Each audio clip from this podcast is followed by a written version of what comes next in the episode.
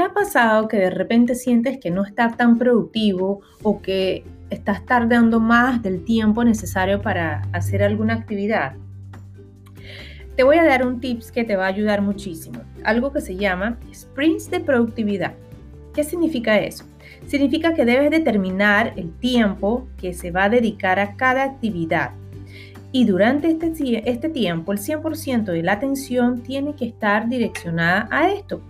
Por ejemplo, esto lo puedes utilizar en tu clínica para entrenar a tu personal y, por ejemplo, tus secretarias, decir, vamos a utilizar el sprint de productividad, donde vas a determinar el tiempo que se va a dedicar a la actividad, por ejemplo, de recall de pacientes. Eso significa que el 100% de la atención de esta funcionaria o de este colaborador va a estar dedicado o direccionado a esto, a llamar a los pacientes. Esto lo puede hacer para llamar a los pacientes de recall, confirmar la agenda, hacer pago a proveedores, en fin.